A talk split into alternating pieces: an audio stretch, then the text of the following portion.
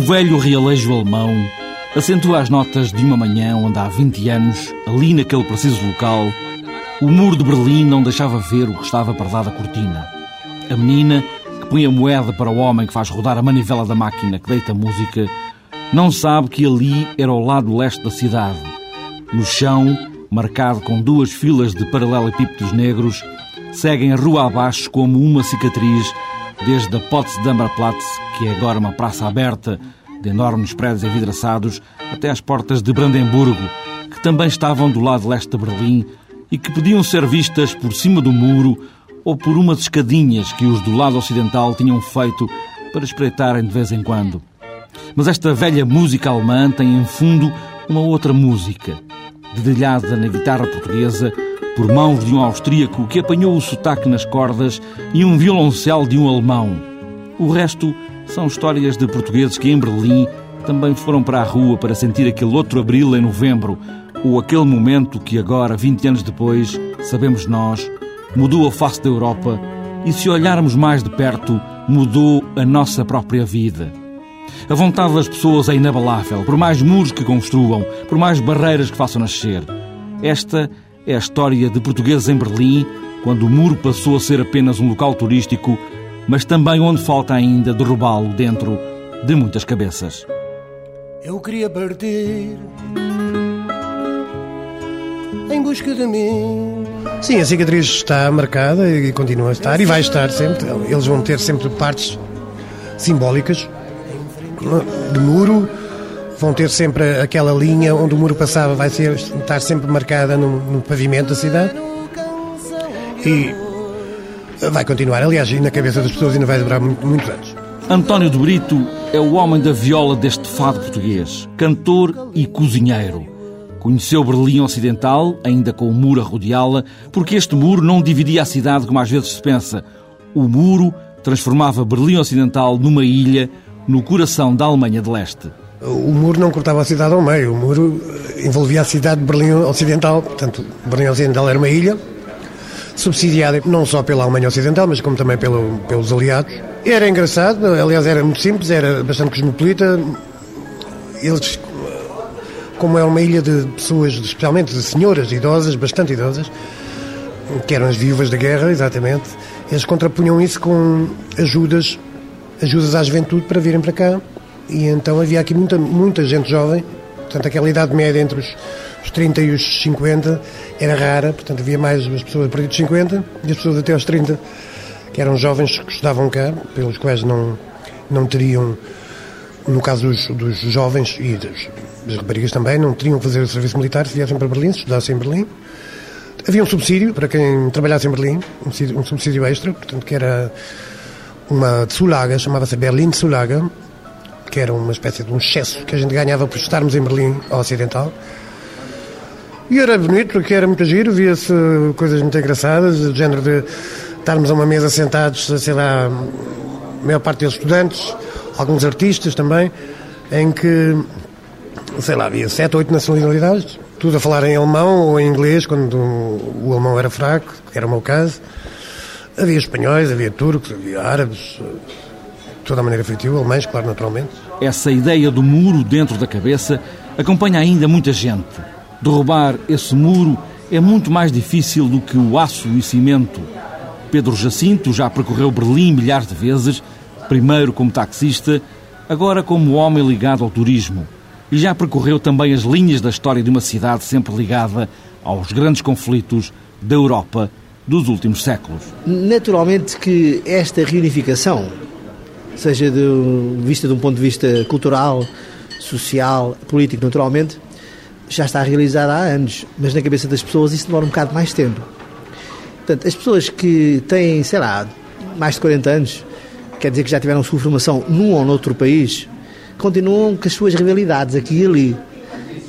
A juventude que já cresceu com o país reunificado não notará grandes diferenças, porque se olharmos, por exemplo, para a rua, os automóveis hoje são todos os mesmos de um ou do outro lado. Se olharmos para um aspecto de arquitetura, exceto os bairros periféricos, o centro da cidade Hoje em dia, portanto, de um e do outro lado não há grandes diferenças, mesmo os alemães às vezes me perguntam aqui era ocidental, aqui é oriental, já, já não reconhecem bem, e o que de facto Hoje, analisando a 20 anos de distância, é mais um capítulo na história de Berlim. Eu digo isto porque eu mais tarde me interessei a história de Berlim, li um pouco sobre isto, e há poucos lugares no mundo que tivessem sido palco de grandes convulsões sociais e políticas como esta cidade. Porque se a gente regressarmos, sei lá, se a gente formos uns 300 anos atrás, Berlim, na Guerra dos 30 anos do século XVII, perdeu um terço da população. Berlim, no século XVIII, foi ocupado por tropas austríacas, tropas russas, uh, naquele tempo uh, russas. Depois, no século XIX, chegaram aqui os franceses, o Napoleão, ocuparam isto 13 anos. Quer dizer, e depois, no século XX, é desgraça que se conhece, não é? Quer dizer, a Primeira Grande Guerra, depois uh, a convulsão social total que, que, acabou com a Segunda Guerra Mundial, não é? que, depois 12 anos de nazismo, e hoje em dia, talvez daqui a 100 anos, os históricos já estejam a escrever que isto, os 28 anos de muro, foi mais um capítulo histórico nessa cidade, né? junto a uns a que houve, portanto, nos últimos 300 anos. Berlim é outra cidade, isso é certo. É o que pensa Maria João Manso, professora de português. Mas quando se faz a pergunta, 20 anos depois, que Berlim é agora esta que está diante dos nossos olhos, a resposta não é fácil. Ah, também é difícil de responder. 20 anos depois já mudou muita coisa embora ainda haja muito muro na mentalidade das pessoas, uh, tanto as pessoas de 20 anos, uh, os jovens de 20 anos ainda sentem a diferença entre os seus colegas do lado de, da Alemanha de Leste uh, e do lado ocidental, ainda, ainda se sente a diferença. Eu penso que ainda vai demorar talvez mais duas gerações para a coisa equilibrar, digamos. Da minha geração, das pessoas que viveram o muro, já adultas, Claro que ainda há bastantes diferenças porque foi, foi toda uma educação que a pessoa teve uh, e depois porque a nível dos salários ainda há a tarifa, a pessoa ainda recebe consoante a tarifa leste e a tarifa ocidental. Portanto, nós podemos ter os dois a mesma formação, só que eu trabalho numa empresa que fica no leste uh, e o senhor trabalha numa empresa que fica no ocidente e é capaz de ganhar mais 400 euros que eu. E isso como deve imaginar, leva a determinados conflitos, não é? Portanto, enquanto isto não for equiparado, é claro que vai haver conflitos e vai haver diferenças, não é? Para os mais novos, os que falam português, como o alemão Vincent Gabriel, que já viveu em Portugal e agora na Alemanha continua a estudar na escola portuguesa, essa ideia de muros na cabeça passa por outros muros. Ele nunca viu o muro de Berlim, mas gostava de acabar com outros muros que continuam na cabeça das pessoas. Foi essa a ideia que levou com os amigos da escola para a mensagem pintada no bloco de esferovite que simbolizou parte do muro nas cerimónias dos 20 anos da queda do Muro de Berlim. Conta murros na cabeça. Porque a gente também vive, como a gente somos muitas nacionalidades, a gente também, do dia a dia, temos que conviver com outras pessoas de outros países e a gente acha que isso até nem é difícil, que outros podiam fazer. Ainda há muitos muros dentro da cabeça das pessoas, é Sim, isso? Como o racismo e essas coisas. É o que a gente acha. Na igreja Mater Dolorosa, que já está na parte leste de Berlim desde 1902, antes ainda das duas guerras mundiais, o domingo acorda com o nevoeiro. E hoje é dia de missa. O padre Livan Docker é o padre da comunidade portuguesa, vai para 40 anos. Berlim mantém ainda dentro da cabeça o muro, é até uma expressão dos próprios alemães. O muro dentro da cabeça. É, bem, materialmente Berlim está muito mudado, já notou, não é? Nos prédios, etc. Mas na mentalidade ainda existe o que os alemães chamam o muro dentro das cabeças, não é? Aquilo não se perde tão depressa. É, até nós que conhecemos o tempo do muro ainda falamos Berlim-Oeste, Berlim-Oeste, quer dizer, o que os que chegaram agora já não fazem esta distinção porque nunca conheceram o muro mas na mentalidade dos próprios alemães aquilo continua e pode continuar mais uma geração. A gente nova, que tem agora 20 anos, nunca conheceu o muro, é? que tem 25 anos, nunca conheceu o muro, e já é uma mentalidade um pouco diferente. Mas uma quantidade de pessoas que vivem no, na parte livre, na, antiga parte livre, Berlim-Oeste, nunca foram para o Oeste, e ao contrário também. Mesmo alemães que dizem porque vou deslocar-me, não tenho curiosidade disso. Berlim é uma cidade enorme, não é? É quase uma província. O diâmetro de Berlim são 40 e tal quilómetros. Comparando com Lisboa, não é? Por exemplo, Sintra ainda, ainda seria Lisboa, na, na superfície, não é? É, é quase uma província, não é? Só a cidade de Berlim.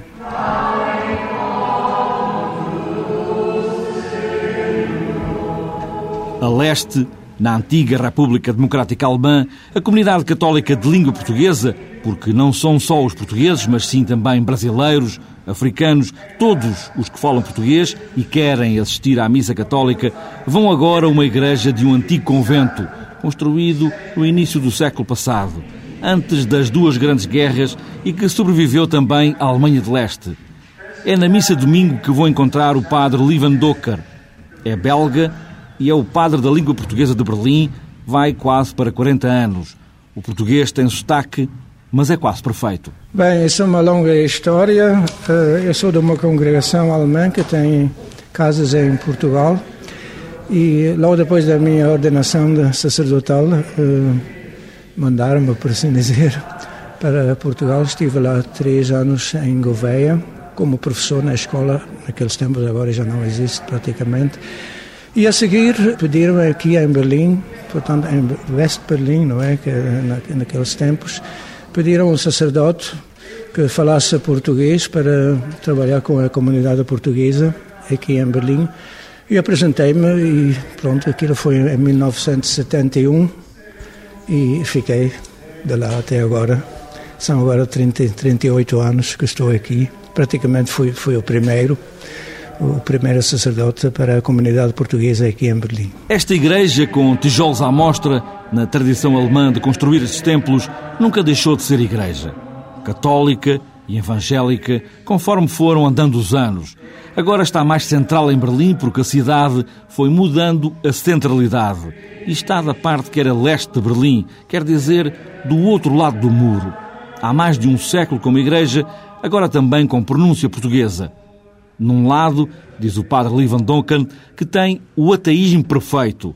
Primeiro o nazismo, depois o comunismo, uma igreja que se manteve igreja mesmo dentro da Alemanha democrática. Era uma igreja na mesma, era uma igreja na mesma, portanto eram as freiras que tratavam desta igreja e claro, eh, vinham poucos, não é? A igreja no tempo do comunismo era um certo, digamos, um refúgio para as pessoas para poderem falar à vontade, estavam entre eles, eram poucos, fiéis, não é? Porque praticamente aqui nesta parte de Berlim, na, na parte de, de, leste, não, em geral, são duas gerações que não são batizadas, portanto é o ateísmo perfeito. Primeiro foi o nazismo, a seguir foi o comunismo e eh, o Berlim praticamente sobretudo nesta parte onde estamos aqui, é, é uma cidade, digamos, ateísta. É mesmo um facto, não é? Portanto, os poucos que sobraram no tempo do comunismo fugiram, por assim dizer, nas paredes, dentro das paredes da, da, Igreja Católica e Evangélica, não é? Foi do lado leste que os novos portugueses em Berlim encontraram casa, porque viver em Berlim é viver no bairro. E foi no antigo lado leste que muitos portugueses foram encontrar o seu próprio bairro. Os novos que chegaram depois da queda do muro ficaram quase todos aqui, nesta parte, não por motivos políticos ou qualquer coisa, porque as casas eram mais baratas aqui nesta parte e havia mais casas à disposição e, portanto, a maior parte dos que vieram depois da queda do muro, ficaram, aquela última geração, ficaram todos aqui e a penúltima geração, que já tem mais idade, ficou na, na, outra parte. Não foi da parte leste que Carlos Lopes encontrou casa e um local para abrir o sonhado restaurante. Caravela é restaurante por baixo e casa por cima. Carlos Lopes está em Berlim há 18 anos. Veio logo a seguir à queda do muro. Quando entro no restaurante, entro também em Portugal. Há um barco da Nazaré, uma rede, uma montra de peixe e Vitorino canta em fundo a leitaria Garrete peixe em Berlim não foi fácil, mas Carlos Lopes seguiu em frente e venceu essa tempestade. As pessoas não, não para já não acreditavam que o peixe poderia ser fresco, porque antigamente o peixe tinha que passar por Hamburgo antes de chegar a Berlim. Eh, mas hoje em dia as pessoas já vêm aqui e adoram a nossa cozinha. Cozinha portuguesa para alemães, são eles que enchem o restaurante. No dia que lá fui, já todas as velas estavam acesas nos castiçais das mesas. E se mais mesas houvesse, mais gente teria marcado mesa para essa noite. Muitos são os alemães que têm saudades de Portugal. Direi que 99% das pessoas já foram a Portugal, outros têm lá casa e continuam a ir, e outros são mesmo aficionados de Portugal, gostam imenso de Portugal e sempre quando podem vêm aqui para recordar um bocadinho Portugal.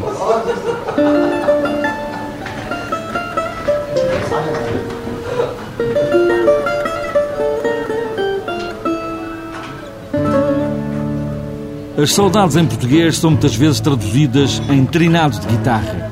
Em Berlim, há uma guitarra dedilhada por um austríaco, acompanhada por um violoncelo alemão e duas vozes portuguesas. Dizem que faro foi ver o porto e chegou lá todo torto, queimou fitas em Coimbra. Bebeu dois cópitos em Gaia, tropeçou numa das pontes e já só parou na meia. Uma dessas vozes é António de Brito. Ele é o homem do trio Fado de Berlim. Apesar das quatro pessoas, não perdeu o nome de trio. Bem, o Trio Fado aqui é um grupo que é- foi mais ou menos há cerca de nove anos. Apesar de já ter havido várias tentativas com a Prata da Casa, com Fado Incorporated, foi o Trio Fado, foi exatamente aquilo que foi o que restou dessas primeiras, dessas primeiras tentativas. Sou exatamente eu, portanto, senhora Maria de Carvalho e um austríaco que toca guitarra portuguesa, que chama-se Daniel Pirra, e um rapaz alemão que toca aqui na Orquestra Sinfónica de Berlim, que é o Benjamin Wallbrot, que toca violoncelo. Temos, portanto, uma guitarra tocada por um austríaco, guitarra portuguesa, uma viola tocada por si e um, um violoncelo que faz de, eh, faz de baixo, faz de violoncelo também. E faz de, não só de baixo também, quando faz pizzicato, faz baixo, mas também muitas vezes como um instrumento, portanto, de, de solo. E como é que um austríaco aparece a tocar guitarra portuguesa? Bem, o austríaco é um rapaz que, ele nem é austríaco, ele nasceu em Berlim, mas o pai dele é austríaco e ele ficou com a nacionalidade, nacionalidade do pai. O pai, por sua vez, decidiu ir para Lisboa e então ele foi lá e esteve lá na escola alemã durante sete anos, dos 7 aos 14. Ele sabia, já sabia falar um pouco de português.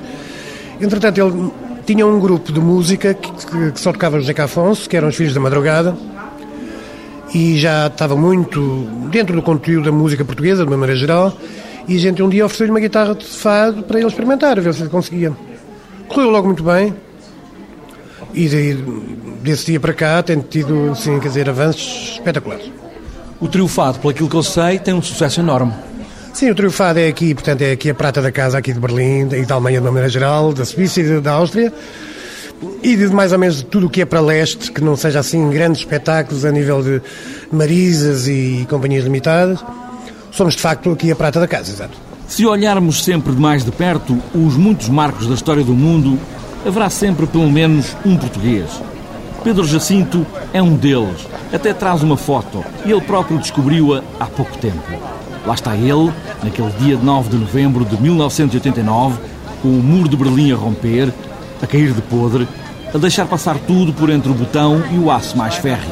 Tenho até aqui uma fotografia que vou mostrar que eu, que eu por causa de todo este momento, descobri uma fotografia do, daquele dia 9 de novembro, minha. Pedro Jacinto estava a fazer umas obras lá em casa, com um amigo alemão. Estavam sentados à mesa depois do jantar. Diz Pedro Jacinto que naquele momento nem sequer pensou que estava no meio da história, a fazer parte daquela multidão que só queria abraçar o primeiro que viesse, uma alegria de quem já não se via há muito tempo. Eu vivia naquela altura num bairro, em Berlim Ocidental, Schöneberg, e tinha feito uma obra Zeca em casa, que estava lá a renovar umas coisas lá em casa, e estava um amigo meu alemão que me tinha ajudado, o Horst, e tínhamos jantado na minha casa, estávamos os dois só na minha casa, tínhamos jantado, e tínhamos assim o rádio assim, aquele estilo de música de fundo, é? o rádio assim, e de repente o Horst é que notou que estavam a dar uma notícia que as pessoas estavam a passar eh, para o lado ocidental, as pessoas do lado oriental, e aquilo, uh, pessoas a curiosidade, eu liguei a televisão para ver se havia alguma coisa esquisito e já estava as imagens da televisão a mostrar as pessoas a passarem para o lado ocidental. Fomos até ao checkpoint Chara e imediatamente disse, "Olha, se se quiser chegar aqui, eu tenho que ver isto. E então, mas ele foi também, fomos até ao checkpoint Chara, já eram 11 e tal da noite, meia-noite, quando chegámos lá à Friedrichstrasse e já estava aquilo, o mar de gente.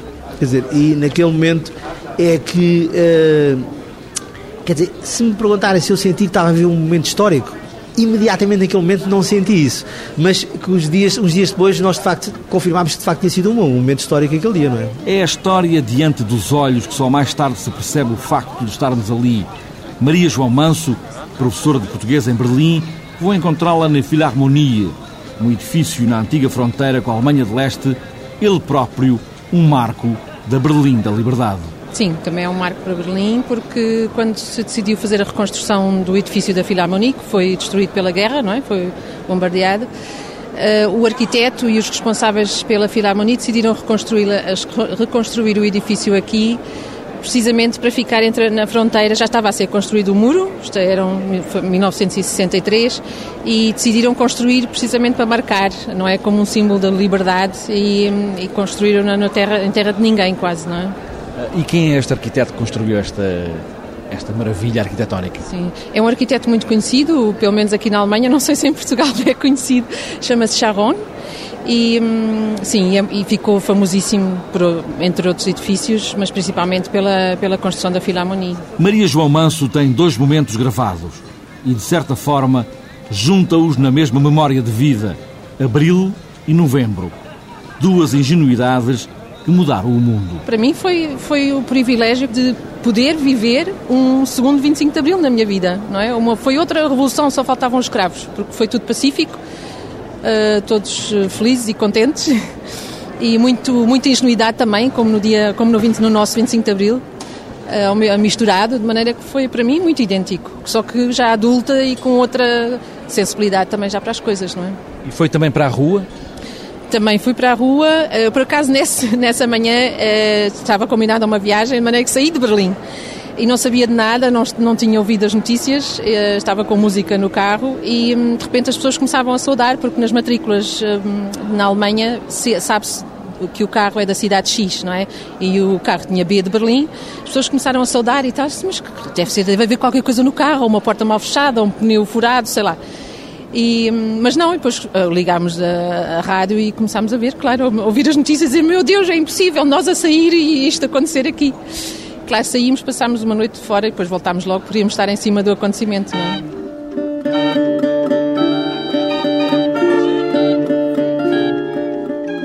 Não vou falar da cor que todos falam da Berlim Leste.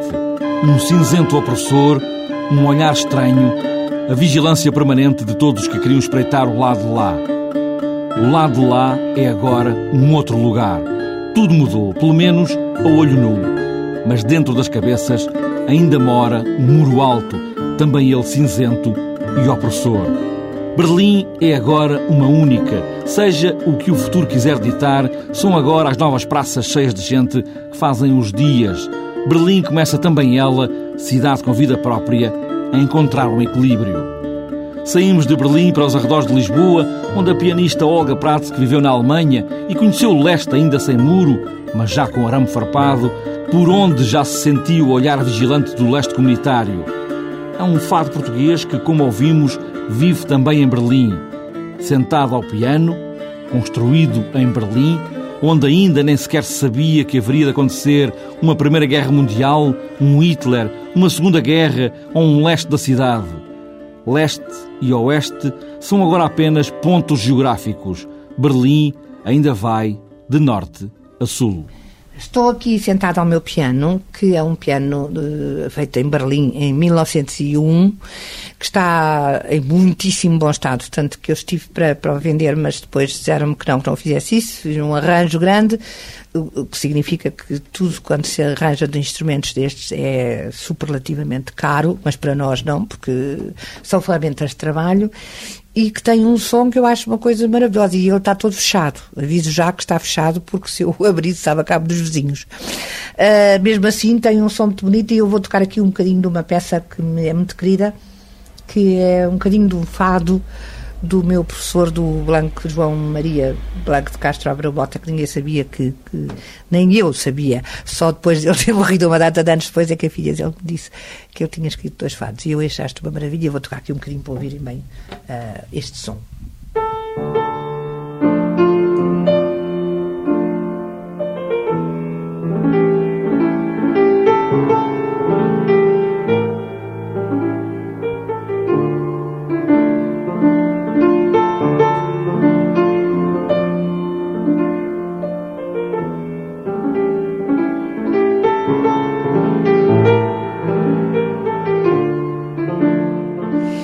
Eu, no fundo, sou uma observadora. Não fui uma pessoa que, que vivia as coisas na carne.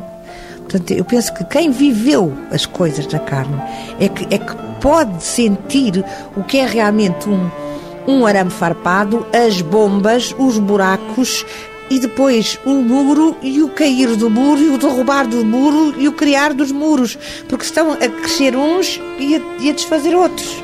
Portanto, eu penso que quem é observador nunca, nunca sente tanto na pele como as pessoas que, que, que viveram essas coisas. Thank